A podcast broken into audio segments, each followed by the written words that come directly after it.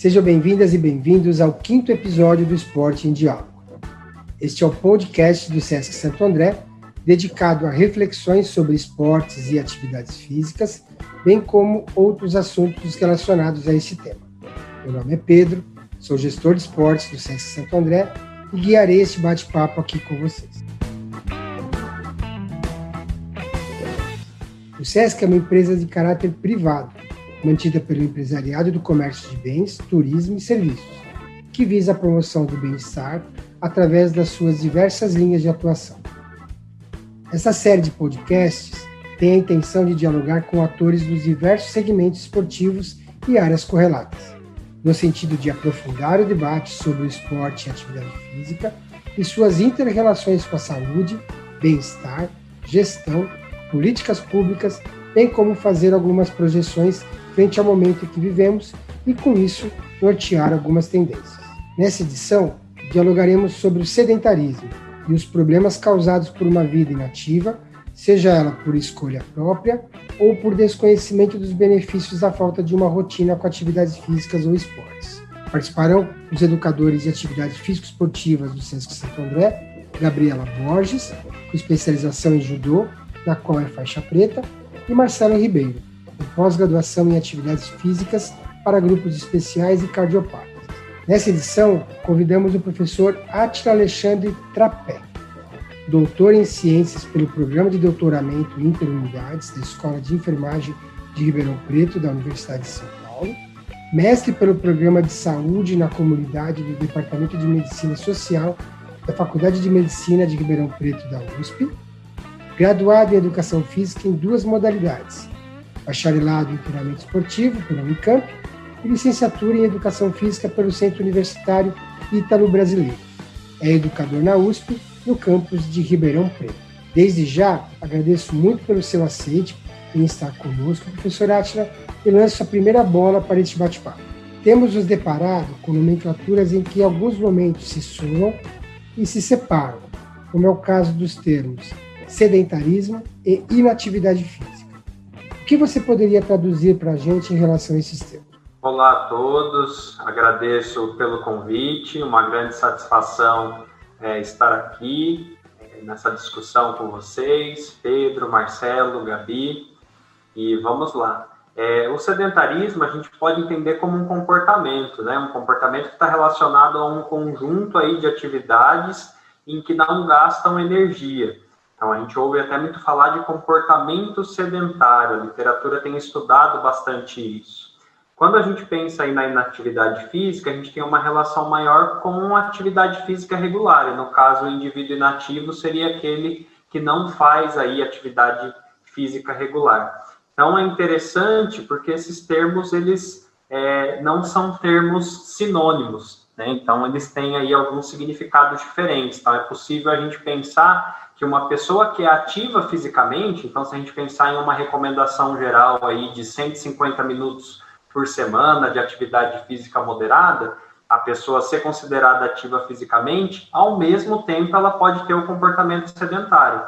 Então, se a gente pensar numa pessoa em que trabalha, tem um trabalho sentado e passa boa parte do tempo sentado e não tem um cuidado com esses períodos prolongados sentadas, sentada, ela pode ser ao mesmo tempo ativa fisicamente e ter o comportamento sedentário. E isso também, a gente tem uma série de resultados mostrando que esse tempo longo, aí esse comportamento sedentário pode trazer é, problemas para a saúde também. Qual a relação, professor, de sedentarismo e obesidade. Né? Queria saber essa relação, qual que é o estreito entre é, essas duas questões. De uma forma geral, a gente consegue enxergar aí essa relação entre sedentarismo e obesidade muito relacionada ao gasto energético. Então, a pessoa que tem um comportamento sedentário elevado, é, essa falta de movimentos que ela tem é, em períodos prolongados acaba fazendo com que exista um certo acúmulo de energia.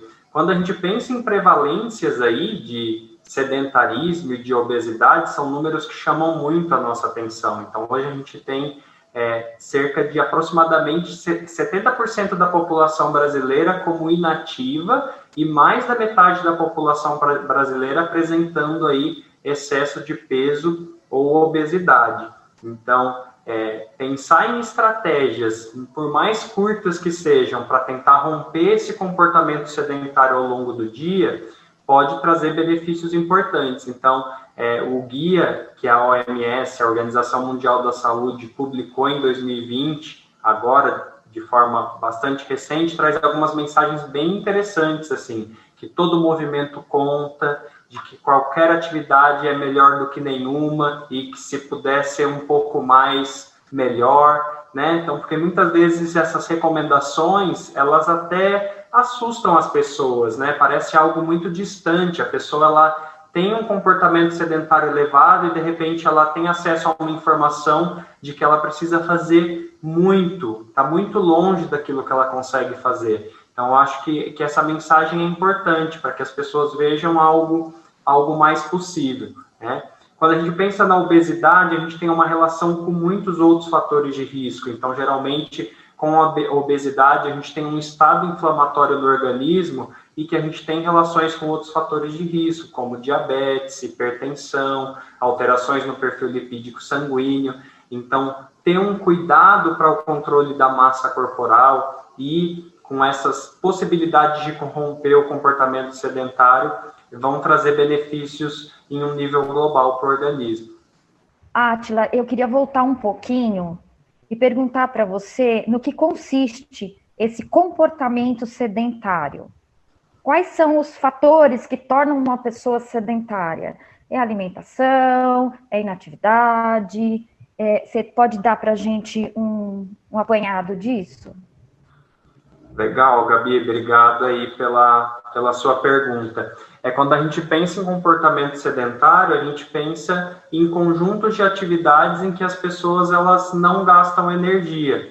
Então, por exemplo, se você estiver sentada, lendo ou assistindo TV, então são atividades em que o gasto energético ele é muito pequeno. E assim, muitas vezes você até está fazendo essa atividade no momento de relaxamento ou no seu trabalho. Então, uma indicação seria a cada meia hora, a cada uma hora, você levantar, se movimentar, alongar um pouco, tentar fazer algo em que você possa é, quebrar essa sequência de tempo em que seu organismo está é, nesse estado de repouso. E aí não seria nem tanto a ideia de fazer uma atividade física de forma contínua por um tempo, mas de tentar ter essa quebra mesmo, um alongamento, buscar uma água, buscar de repente dentro de um ambiente que você está, chegar mais próximo de alguém para conversar, né? Alguma situação para romper isso mesmo. Então, o comportamento sedentário seria pensar em uma atividade em que você está em uma situação muito próxima do repouso e quando você tem, fica nesse tempo por um tempo prolongado. Então, assim, muitos estudos apontavam a ideia de os benefícios e o nível de atividade física, né, para a saúde. Hoje a gente tem já um alerta mostrando do comportamento sedentário. Então, mesmo em casos de pessoas que são ativas e que têm um comportamento sedentário muito elevado, o quanto é importante a gente ter essas quebras, né? E também porque muitas vezes a gente está numa mesma atividade, uma atividade de leitura, uma atividade de computador, do ponto de vista cognitivo, a gente também tem um limite, né? Acho que quando a gente está assistindo uma aula, tem um tempo em que você consegue se concentrar, assimilar, fazer aquilo. Então, essas pausas também, é, deixando um pouco de lado esse ponto de vista é, mais físico, né? Quando a gente pensa na, na parte cognitiva, acaba sendo bastante interessante também. Professor, parece que poucos, pouco aprendemos como nos movimentar e como esse movimento né, nos faz bem de todas as formas. Qual seria o mecanismo, a forma, como é que poderíamos novamente estabelecer essa ordem de atividade, sair desse lugar comum? E aí eu vou um pouco mais além. Tirando como base a leitura, tirando como base a, o que a tecnologia nos oferece, será que não é hora de usarmos essa tecnologia a nosso favor falando da quebra de paradigma novamente e falando de oportunidades no caos. O quão é saudável correr dentro da sua perspectiva, ouvindo o livro, ouvindo um podcast e o, absorvendo conhecimento no momento de atividade, por assim dizer, ou simplesmente é, fazer do ócio ele produtivo, né? O, o, o, quanto essa tecnologia, através dos videogames que invadiram os celulares, poderiam ser aliados né, nessa, nessa luta né, em quebrar né, essa inatividade. Excelente observação, Marcelo, e acho que é, é, um contexto bastante amplo e que vale a pena a gente é, tentar analisar é, pensando nos diferentes contextos, né? Então, a gente muitas vezes vê as pessoas é, na rua ou em academias, né, realizando ali atividade física e, ao mesmo tempo, tendo uma atividade ali cognitiva, estudando inglês, escutando um podcast alguma coisa que pode agregar no trabalho, né? Eu, particularmente, quando eu tenho a possibilidade, eu acho que o momento da atividade física, pela atividade física, acho que pode trazer é, situações únicas, né, para o nosso bem-estar e, e pensando até nos benefícios psíquicos, fisiológicos e físicos. Mas muitas pessoas gostam, né, se adaptam bem a fazer isso. Então, assim, eu acho que por mais que o mais adequado fosse fazer atividade física e tentar é, aproveitar ela da melhor forma possível, acho que acaba sendo bastante individual, né? Então, nesse sentido, acho que vale a pena pensar é, na dinâmica de cada um. Agora, em relação aos videogames, aos jogos interativos, eu acho que é bem isso mesmo, né? Se a gente pensar no contexto que a gente viveu aí da transição epidemiológica, muitos dos problemas que a gente tem hoje não existiam no passado, né? Em um passado em que tínhamos uma alimentação muito mais natural e hábitos de atividade física mais elevados. Então, assim, é inegável o, bem que a tecnologia traz para as nossas vidas e a gente está vivendo isso atualmente, né? Em um tempo recorde, a gente ouve falar de uma vacina que é algo tão complexo, a gente vê o quanto a ciência pode avançar tão rápido é, por conta da tecnologia, mas ao mesmo tempo os hábitos de vida mudaram e mudaram muito.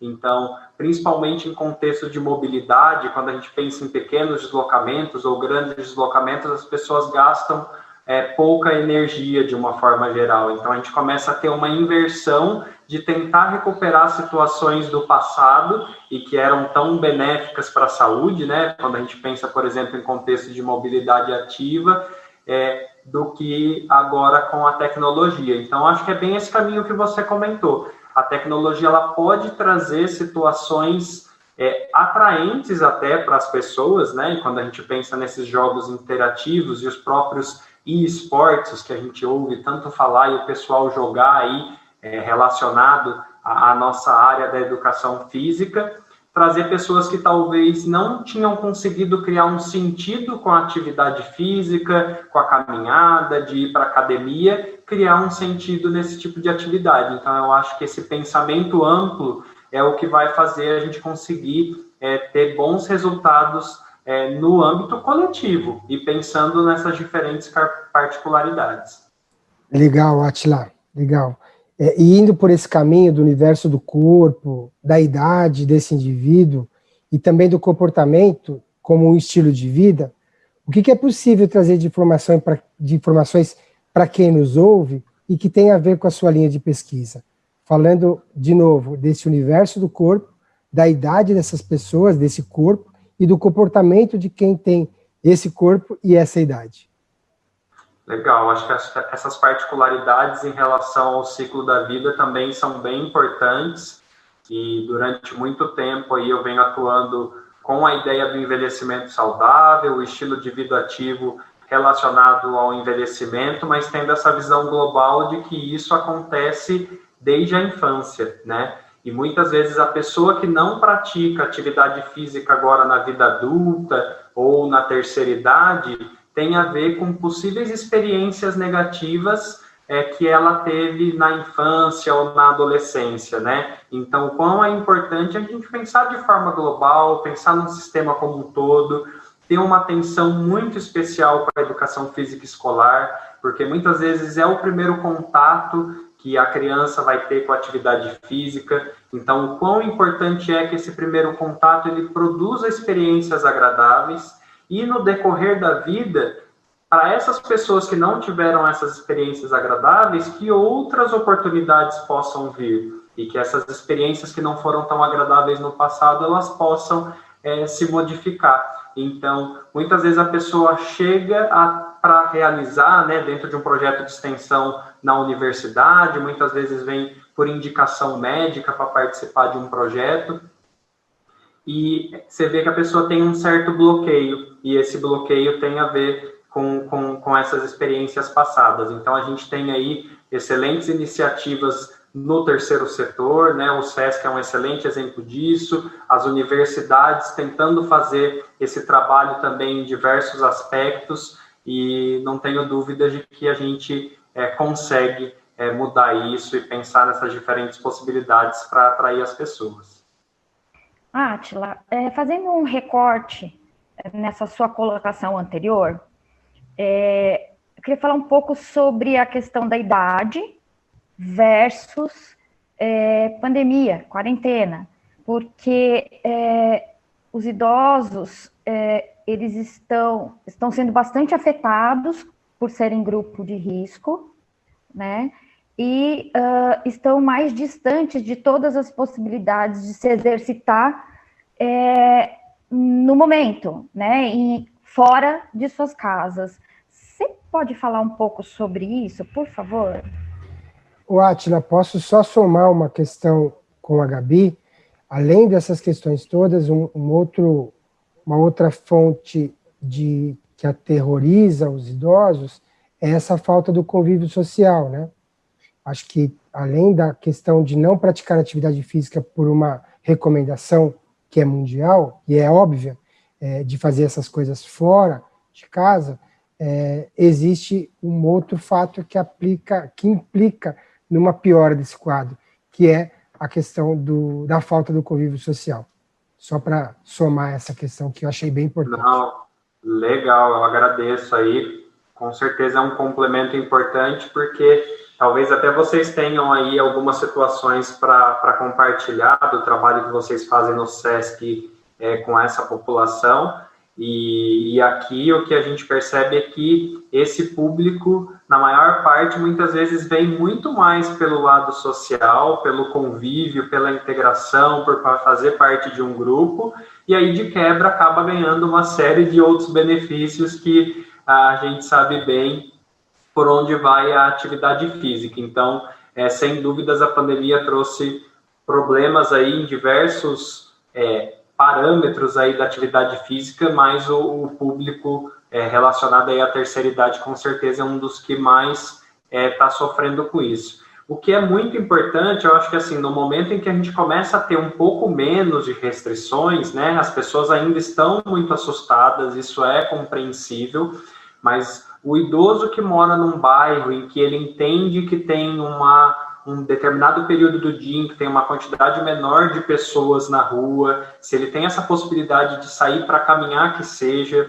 ou a possibilidade de receber algum tipo de orientação, é, diversos locais, diversas entidades buscaram realizar esse tipo de trabalho, e no caso da terceira idade, muitas vezes fazer lives, aulas online, o público tem uma certa dificuldade com isso. Mas, por exemplo, o vídeo do WhatsApp, a gente tem um número muito grande de idosos que utilizam o WhatsApp. Foi essa a estratégia que a gente utilizou aqui na USP de Ribeirão Preto. Então, realizar vídeos curtos de orientação para que as pessoas elas pudessem se movimentar em casa e respeitar logicamente as pessoas que ainda não se sentem seguras para sair de casa, mas no interior a gente passou por um processo de diminuição das restrições e pensando até na saúde mental dessas pessoas, é, compartilhar com elas, né, que existe uma responsabilidade para poder sair de casa, existe um cuidado, mas que isso também acaba fazendo muito bem. Então, acho que quem está conseguindo fazer isso com equilíbrio, com cuidado, né, esse momento de atividade física num local seguro, sem aglomeração, sem correr risco, é, acaba sendo bastante importante. Mas sem dúvida alguma, assim, é, é um público que merece muita atenção, porque muitos idosos vivem sozinhos e esse momento de fazer atividade física e estar em contato com um grupo era um momento em que a pessoa tinha uma interação é, social maior. Então, é, vale esse esforço de tentar de alguma forma contornar a situação e incentivar para que eles possam é, buscar alternativas aí, né? Cada um dentro das suas possibilidades. Professor, é, a gente vê a nossa população idosa muito sedentária. E eu acredito, eu, eu acredito essa atitude de, de, de inatividade de algo que não foi aprendido, de algo que não foi valorizado. Nós temos aqui dentro do SESC programas que acompanham o indivíduo desde a sua tenridade de forma pontual, como a natação para bebês, que acontecem aqui todo começo do ano, e no qual eu tenho o grande prazer de fazer parte, além do esporte para criança, e assiste esse indivíduo em toda a sua faixa etária, fazendo uma transição da infância, adolescência, adulto, e acompanha esse indivíduo até a sua idade chamada idosa. Só que quando olhamos para as políticas públicas, nós não vemos esse mesmo cuidado. Gostaria de saber de você, professor, qual o mecanismo que a gente poderia sugerir para essa política pública, né?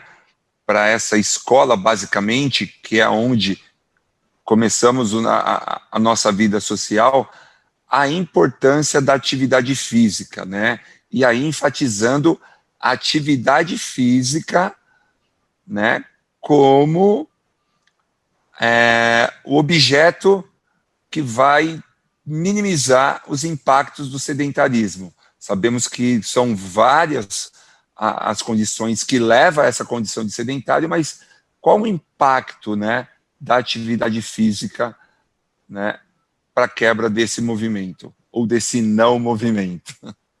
Legal, Marcelo, obrigado aí pelas suas considerações e assim são muito pertinentes. Esse ano a gente teve aí os Objetivos de Desenvolvimento Sustentável da Organização das Nações Unidas, da ONU, e o objetivo 4 ele é exatamente pensar nessa educação de qualidade. Quando você fala dessa educação para atividade física, é, me veio muito isso em mente. Então, a educação física escolar, além de oportunizar experiências e diversas possibilidades para a prática, para que a criança ou adolescente pudesse conhecer isso, eu acho que tem esse lado da educação, de mostrar não só a importância do ponto de vista biológico, que muitas vezes, por conta dos problemas que a gente está vivendo, a gente acaba dando um pouco mais de atenção, mas que a pessoa pudesse criar um sentido é, com a prática. Então, é um desafio gigantesco e que, infelizmente, de uma forma geral, a gente vê é, a gente indo um pouco na contramão, porque o que a gente vê ao longo do tempo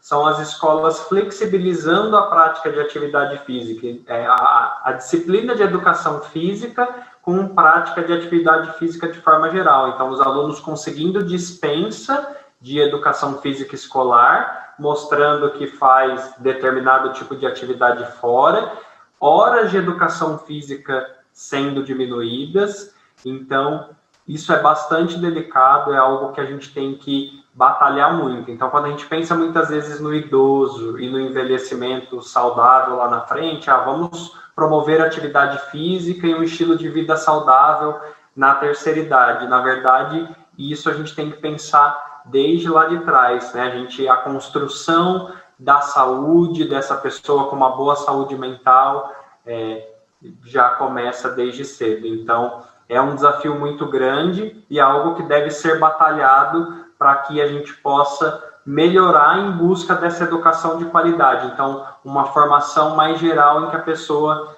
possa é, ter isso como algo é, inserido na, no cotidiano dela, algo que faça parte. E aí as estruturas são importantes, os equipamentos sociais são importantes, para que as pessoas possam é, ter essas possibilidades de prática de uma forma concreta e próxima delas.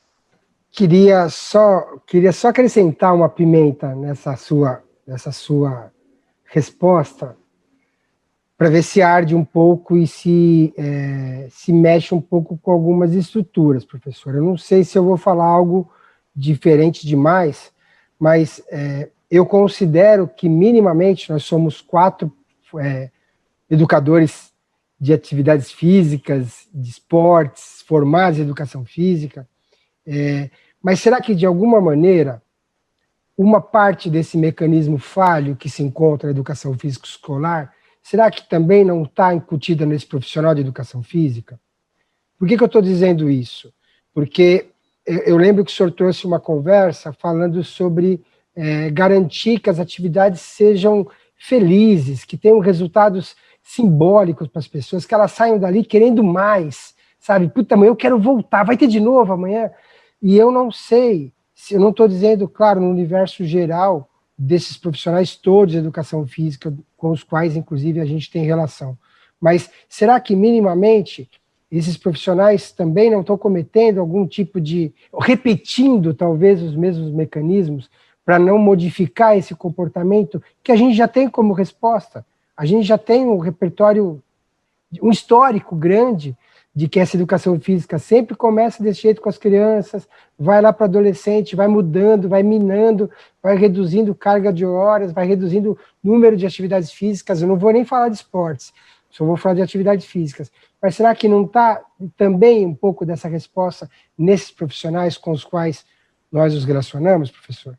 Sim, eu acho que o sistema ele é bastante complexo e, e, envolve isso também. A gente enfrenta hoje um problema no nosso país em relação à licenciatura em diversas áreas de conhecimento. Então, a gente tem uma oferta menor de cursos e a gente tem um interesse menor das pessoas. Se a gente olhar a procura nas universidades públicas, por exemplo, ou até o oferecimento disso nas universidades particulares cursos de licenciatura em física, química, matemática e também na educação física, isso vem diminuindo cada vez mais. Então, dentro da universidade particular, quando o aluno ele tem que fazer a escolha ali, por exemplo, na educação física, entre o bacharelado e a licenciatura, eu que estava atuando até pouco tempo na universidade particular, a gente via turmas muito pequenas com a licenciatura. Então, a gente tem uma procura menor que muitas vezes é influenciada pelas pessoas saberem que a qualidade, a estrutura que é oferecida dentro da escola para poder trabalhar, ela é falha.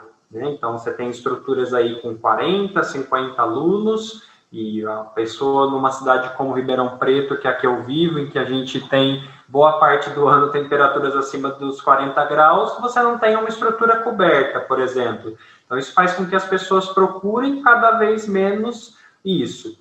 Ao mesmo tempo, é, a, a, formação, né, talvez é, com o passar do tempo, as pessoas que estão ali batalhando na educação, elas vão perdendo um pouco dessa energia. E isso não pode acontecer. A gente tem que brigar muito por isso para que isso se torne atrativo, que as pessoas elas tenham um prazer, uma busca em pensar na profissão de professor e o professor ali dentro da escola, que o sistema possa oferecer uma boa qualidade de trabalho, porque isso é extremamente importante. Então, quando a gente ouve falar, por exemplo, todos os gastos que a gente tem relacionado na área da saúde, por exemplo, esses gastos na área da saúde, com os diversos problemas, as condições especiais de saúde e os agravos que temos, esses gastos poderiam ser menores com um investimento maior na educação, que foi um pouco do que o Marcelo falou. Então, se a gente tem uma educação de qualidade, em que as pessoas elas têm um acesso à informação para entender que o estilo de vida saudável é importante para a vida delas, isso vai repercutir no âmbito secundário, terciário aqui da área da saúde. Então, isso é muito importante, né? E acho que a gente precisa recuperar esse prazer pela educação, para que as pessoas possam se sentir atraídas a atuar e a pensar em fazer diferente, porque acho que é muito no caminho que você comentou. Muitas vezes existe uma reprodução daquilo que já não dá certo. Então, nós, é, profissionais de educação física e outros colegas, sempre existe essa crítica de como é, as coisas são desenvolvidas, mas muitas vezes existe uma reprodução disso que já não vinha dando certo. Mas eu acho que o ponto aí é não perder a esperança e não perder essa visão de que a raiz para que a mudança aconteça em outros aspectos, ela com certeza está aí. Átila, eu queria linkar essa sua fala com questões socioeconômicas de gênero, falando sobre a menina e a mulher, e a questão da atividade física. Ah, e a cultural também. Legal, obrigado aí por, por trazer esse assunto para a nossa discussão, que é extremamente relevante. A gente tem dados aí que vêm ao longo do tempo e dados recentes que mostram um nível de inatividade maior nas meninas quando comparadas aos meninos e nas mulheres quando comparadas aos homens. Então, se a gente pensar primeiro no universo ali da criança e do adolescente, apesar de avanços, existe um certo preconceito na nossa sociedade ainda. Então, a menina precisa brincar com brincadeiras mais calmas. Socialmente, uma menina muito agitada muitas vezes não é aceita. São poucas famílias, poucos pais que realmente abrem a mente para que é, a criança ou o adolescente possa fazer as escolhas que, que, que, que ele quer, que, que mais agrada a ele em relação à brincadeira, em relação ao esporte, né? E muitas vezes as pessoas elas até fica como uma reflexão para todo mundo.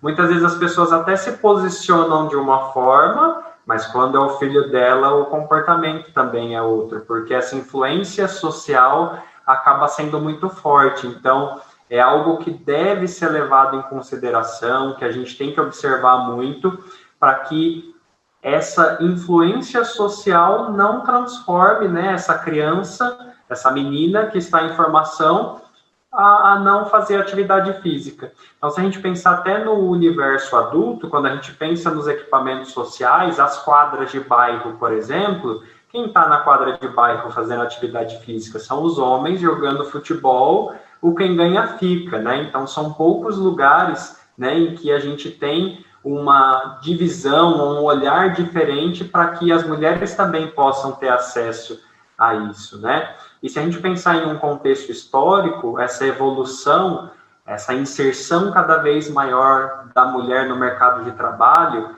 mas ao mesmo tempo uma tensão social de que a mulher é a que cuida da casa, a mulher é a que cuida das crianças, não sobra espaço para atividade física, né? Então a gente precisa ter uma atenção para que essa mulher que trabalha fora e que tem esses cuidados com a família, que possa existir alguma possibilidade para que ela pratique atividade física, né? Então, ações no âmbito do trabalho, ações dentro da própria família para que essas funções elas possam ser divididas, porque o tempo vem passando, a gente tem conquistas sim, mas parece que tem algumas coisas que a gente fica amarrado, né? E, e, e situações que a gente sabe que já não fazem mais sentido no, no momento que a gente está vivendo é, esse ponto é um ponto importante, né, Atila? A gente tem se deparado com isso em todas as pesquisas, aponta realmente para esse universo feminino, desde a garota,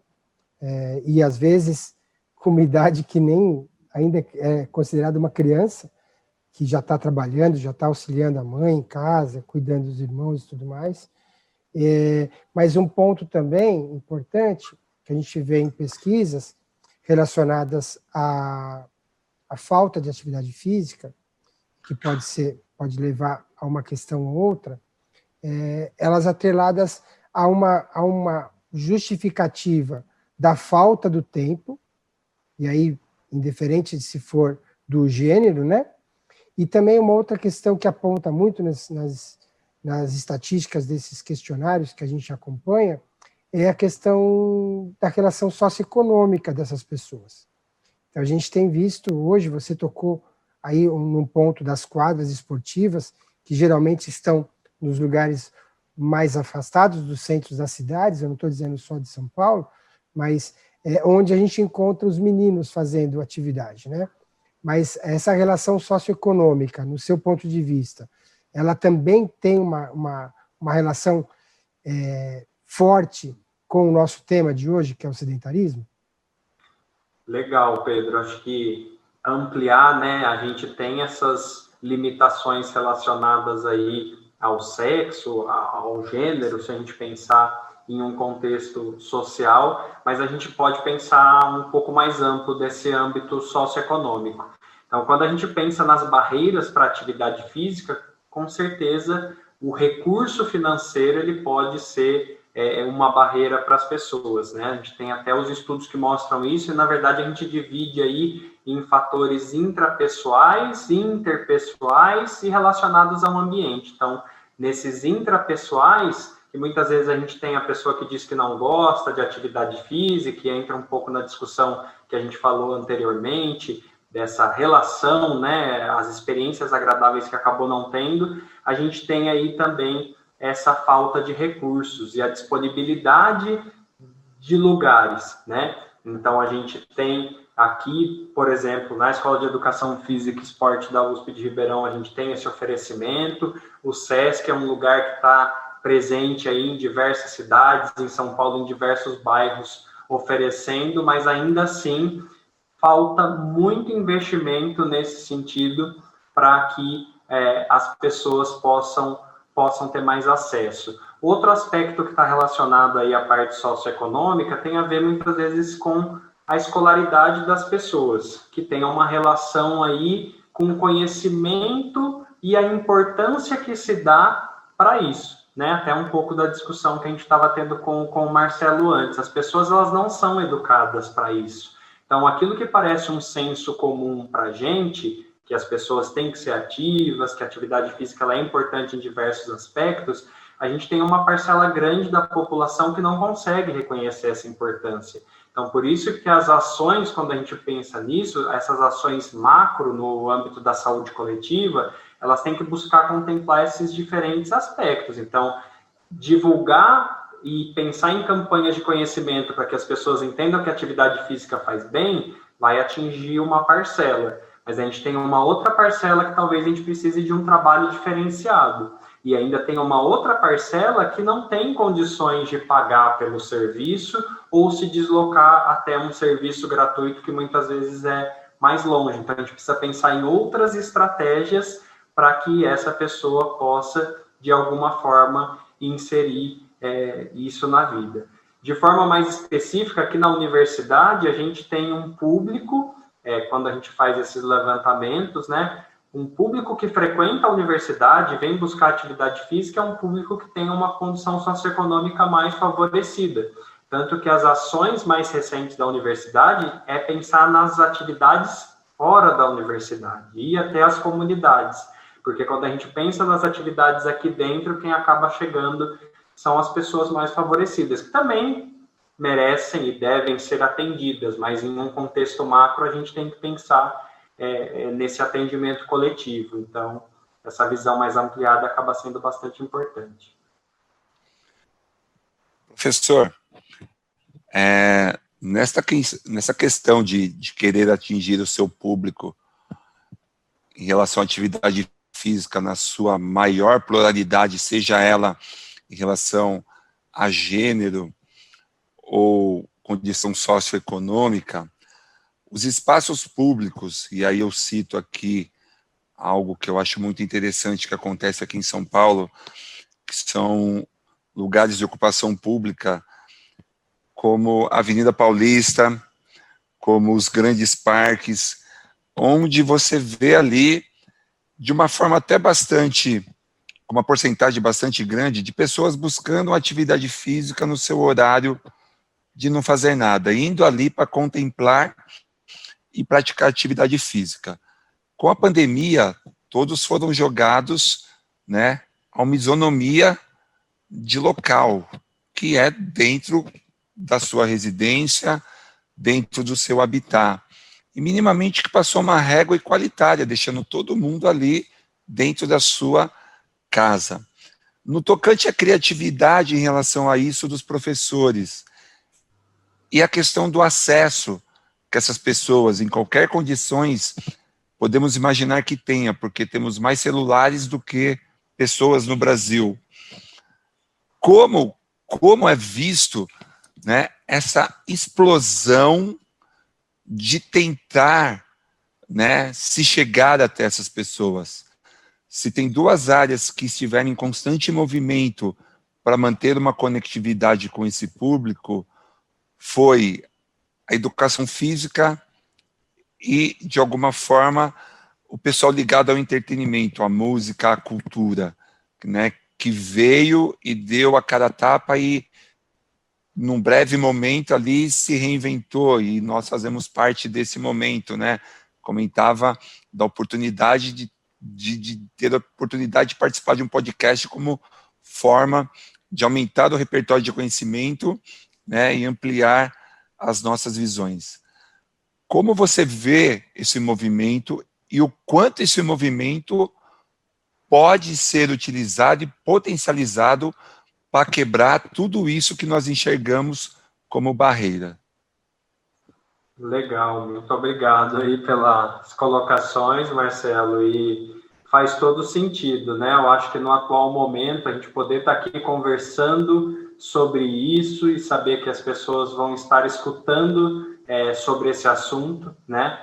E saber que existem entidades e pessoas é, com essa preocupação para que a gente possa incentivar e tentar passar é, uma palavra que vai ajudar essa pessoa na, no desenvolvimento da, da vida dela nesse momento tão difícil que a gente está vivendo isso é muito importante. Então, é, é, eu espero que, que essa conversa que a gente está tendo aqui hoje e, e, as diferentes ações aí que as entidades estão fazendo possam é, trazer aí benefícios importantes para as pessoas. Eu acho que quando a gente pensa nesses diferentes espaços, né, é, muitas vezes a gente vê ações do poder público relacionados, por exemplo, à construção do parque, e aí constrói o parque, coloca o, o parque lá e resolveu o problema da atividade física, e não é bem assim, né?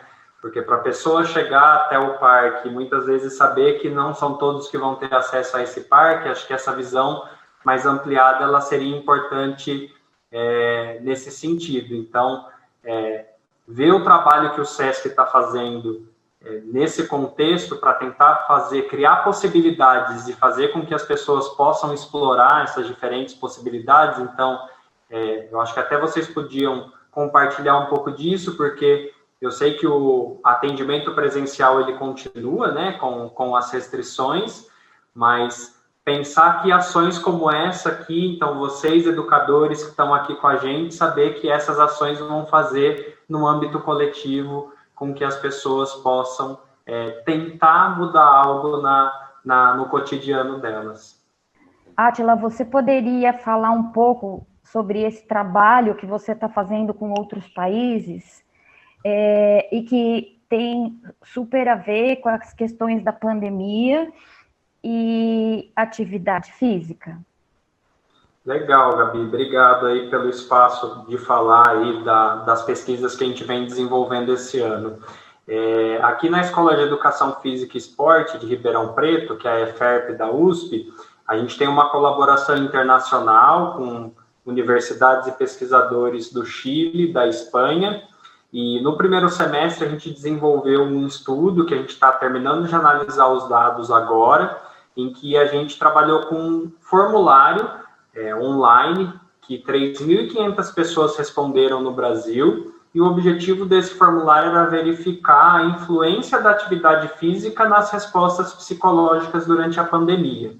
E o que a gente tem conseguido observar pelas análises preliminares que a gente fez é que as pessoas que conseguiram manter a atividade física dentro de casa ou buscando de uma forma segura fazer fora de casa, elas tiveram as respostas psicológicas amenizadas. E isso é importante porque a gente está falando que em um mês os casos de é, risco, né, de, de, valores elevados aí relacionados à depressão, ansiedade e estresse na população brasileira, eles dobraram, isso de março para abril. Então foi um momento muito único em que as pessoas sofreram muito com esse lado psicológico e a gente tem aí esses resultados mostrando essa associação da atividade física com essas respostas psicológicas. O outro ponto que a gente conseguiu levantar é que as pessoas que estavam fazendo a atividade física de forma supervisionada, é, seja por acompanhamento online ou tendo algum tipo de orientação, essas pessoas apresentaram resultados ainda melhores. E dentro do que seria aquele ideal, né, a gente sempre sabe que existe um ideal, que a gente ouve falar das recomendações, do que deveria ser feito e aquilo que é possível, que as pessoas conseguem fazer. Mas as pessoas que conseguiram realizar mais de um tipo de atividade, é, por exemplo, elas faziam algum tipo de atividade aeróbica, como caminhar, pedalar, e alguma atividade de força ou postural, como um pilates de solo, um yoga, quem fez mais de um tipo de atividade teve as respostas psicológicas ainda mais amenizadas, um pouco levando a ideia para esse trabalho mais integrado, mais multicomponente. Então, quando as pessoas conseguem fazer aí é, diferentes tipos de atividade. E a outra pesquisa que a gente começou agora no segundo semestre é uma pesquisa com pessoas recuperadas da Covid-19, pessoas que vinham enfrentando aí alguns problemas com sintomas prolongados da doença, então, as pessoas que estavam sentindo fraqueza nas pernas, falta de fôlego, isso mesmo após 30 dias, pelo menos, delas terem se recuperado da Covid-19. Então, o, protocolo aqui da pesquisa foi um treinamento físico de oito semanas em bicicleta de forma moderada. A gente está finalizando é, essa parte da pesquisa e a gente trabalhou com a associação da simulação de altitude. Então, o que a gente foi observando ao longo do ano é que as cidades mais altas no Brasil, elas apresentaram um número menor de casos de Covid e também uma gravidade menor dos casos. Muita gente deve ter ouvido falar já de atleta que vai treinar em cidades mais altas, buscando performance esportiva. Relacionado à Covid, o que percebeu-se é que o pessoal que vive nessas cidades mais altas, de uma forma geral, foi um fator protetor, porque o número de casos foi menor, a gravidade dos casos foi menor. Então, como na universidade a gente tinha uma estrutura com as tendas e os geradores que conseguem diminuir a concentração de oxigênio dentro das tendas, a gente conseguiu criar um esquema para as pessoas treinarem e, ao mesmo tempo, respirarem esse ar com menos oxigênio, como se estivesse numa cidade com 3 mil metros de altura. E os resultados são muito animadores, assim, do ponto de vista qualitativo, pessoas que chegaram aqui apoiadas em amigos, familiares, tinham muita dificuldade para sentar na bicicleta para começar a pedalar e hoje, de forma independente, já transporte público, é, se deslocando de carro, é, é bastante animador. E aí, os, alguns resultados da avaliação parcial e dessa avaliação final também mostrando uma melhora aí para a saúde bem expressiva. Então, acho que nossa área ela ganha muita força, né, num, num sentido de cada vez a maior inserção da educação física na área da saúde e pensar no quanto isso é importante para a saúde pública, pensando no contexto global de saúde das pessoas, né? A saúde não é só ausência de doenças, mas é aquele bem-estar físico, psíquico, a pessoa realmente se sentir bem e, e, o quanto numa pandemia, pensando nessas respostas psicológicas, pensando no sistema imunológico, o quanto é importante a gente é, tentar passar isso para as pessoas, a importância da atividade física e que os diferentes sistemas possam é, tentar ajudar, né, colaborar cada vez mais para que nossa população diminua aí esses índices de comportamento sedentário, inatividade física e que a população possa ser mais ativa.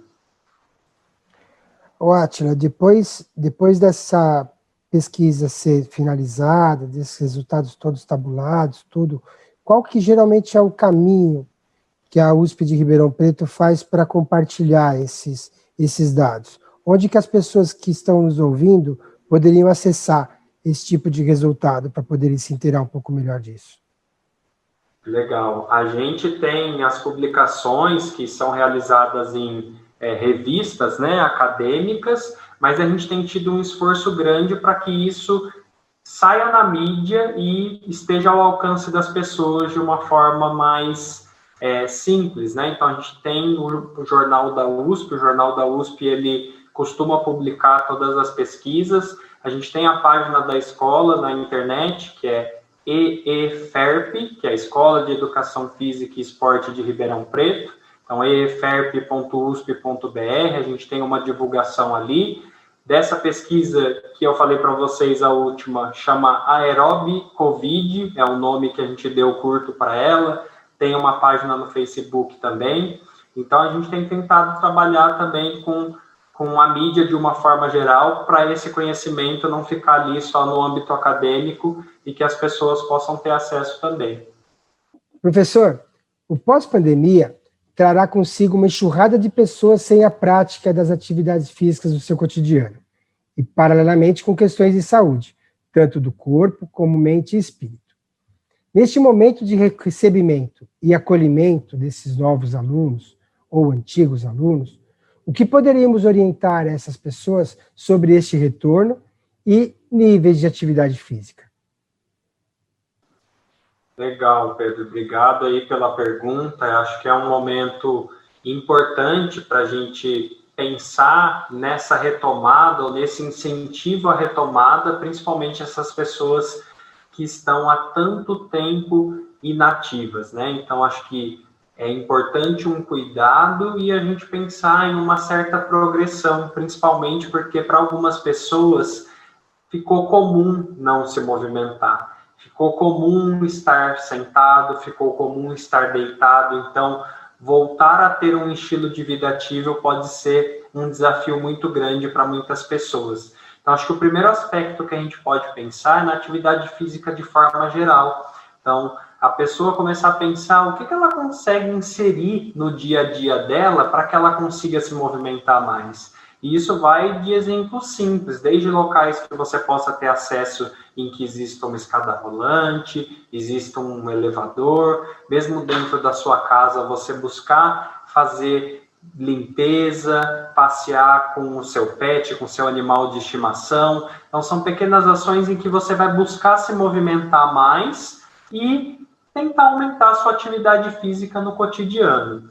Um segundo passo é tentar recuperar essas experiências agradáveis que estávamos comentando. Então, atividades físicas que possam proporcionar um bem-estar no tempo livre. Então, você tem um momento em que você vai separar para fazer atividade física. Então, a pessoa ela pode gostar de caminhar, de pedalar, de fazer algum tipo de jogo, talvez seja até um momento para fortalecer os laços familiares, né? Resgatar aquelas brincadeiras que a pessoa talvez goste, jogar com o filho, inserir o avô. Então, essas possibilidades entre amigos e entre os familiares podem trazer benefícios não só do ponto de vista físico, biológico, a gente está se movimentando, mas promover interação, trabalhar esse lado social. Né? Então, a gente teria um primeiro nível da atividade física geral, um segundo nível aí pensando nessa atividade física no lazer. Para quem tem a possibilidade, a gente pensa também nas possibilidades de exercício físico. Então, quando a gente pensa no exercício físico, é uma classificação que está dentro da atividade física. Então, é como se a atividade física fosse um conceito maior, um conceito guarda-chuva, e o exercício físico está dentro desse contexto de atividade física. Então, o exercício físico é uma atividade física sistematizada, controlada. A gente tem a ideia da intensidade, do volume, né, que é a quantidade de atividade física, e tem um objetivo específico. Então, a pessoa que está ali nesse processo de começar a se movimentar mais, tentar inserir isso no cotidiano, no tempo livre, se ela tem essa possibilidade de praticar um exercício físico que ela goste, que tenha aí um sentido para ela, já seria um outro nível. E se a gente pensar naquilo que talvez a gente tem de maior evidência nas diretrizes ou posicionamentos oficiais em diferentes associações importantes, não só na educação física, mas na área da saúde de uma forma geral, a gente tem uma indicação para que as pessoas pratiquem diferentes tipos de atividades físicas ou de exercícios físicos. Então, se você puder praticar estimular de alguma forma os músculos, alguma atividade que envolva um trabalho de força, isso vai ser muito interessante para essa capacidade física específica, a força. E a gente tem uma relação muito grande com a melhora da massa muscular com a densidade mineral óssea. Então, quando você faz um trabalho, um exercício de força, você tem um estímulo também para essa parte. Pensando que a gente ficou um tempo tem ficado ainda, né, estamos com restrições ainda no isolamento social, essa inatividade física vai trazer problemas aí para a parte muscular e óssea das pessoas, então vale a pena ter uma atenção para isso. Então, outras atividades aeróbicas, como pedalar, caminhar, nadar, correr, então a gente tem aí um estímulo maior para a parte cardiovascular. Então, quem tem a possibilidade, a gente está indo degrau por degrau, para que a pessoa ela observe e veja o que, que é possível para mim. Né? Então, eu já estou comentando agora do que as diretrizes e os posicionamentos colocam como ideal. Mas talvez eu não consiga chegar nesse ideal, não tem problema. Só de eu estar tá fazendo atividades no meu cotidiano, no meu tempo livre, com certeza já vai trazer é, benefícios importantes. Tá? E no caso aí dos idosos ainda, se além disso tudo que a gente está conversando, alguma atividade que possa promover o trabalho do equilíbrio, aí é algo, uma outra capacidade física que está entrando dentro dessa ideia integrada e multicomponente. Então, é, a gente pode imaginar degraus mesmo, esses diferentes níveis, respeitar a progressão, respeitar o que é possível para as pessoas, né? Acho que não adianta eu chegar e falar o que a pessoa tem que fazer sem conhecer a realidade, sem conhecer a rotina, sem conhecer o que é possível para ela. Então, é, esse ajuste aí acaba sendo bastante importante. Que bacana, professor Atila. Obrigado pela fala leve, prazerosa, reflexões e participação nesse episódio do Esporte em Diálogo no formato de podcast. Agradeço também aos educadores físicos esportivos Marcelo e Gabriela. Pedro, eu agradeço muito pelo convite aí do SESC, um grande prazer, uma satisfação enorme estar aqui conversando com vocês. Marcelo, Gabi, obrigado aí pelas intervenções, pela participação e que tenha sido aí um primeiro contato para quem sabe a gente poder promover discussões aí no futuro. E deixo aqui o meu local de trabalho para o pessoal, só procurar na internet, Escola de Educação Física e Esporte de Ribeirão Preto, quem quiser entrar lá depois nas redes, seguir a página da escola, procurar lá, tem os contatos, a gente está aqui sempre à disposição. Se é para promover atividade física, pode contar com a gente. Pedro, Gabi, professor Átila, muito obrigado por essa tarde na produção desse conteúdo e fazer parte desse momento, né, levando um pouco aí dos conhecimentos que podem ser colocados em prática nesse momento tão delicado. Muito obrigado, sucesso e saúde a todos.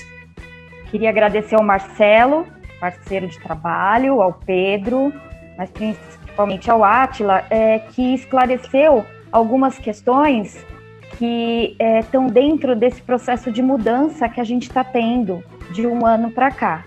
Tá? Muito obrigada e obrigada pelo convite.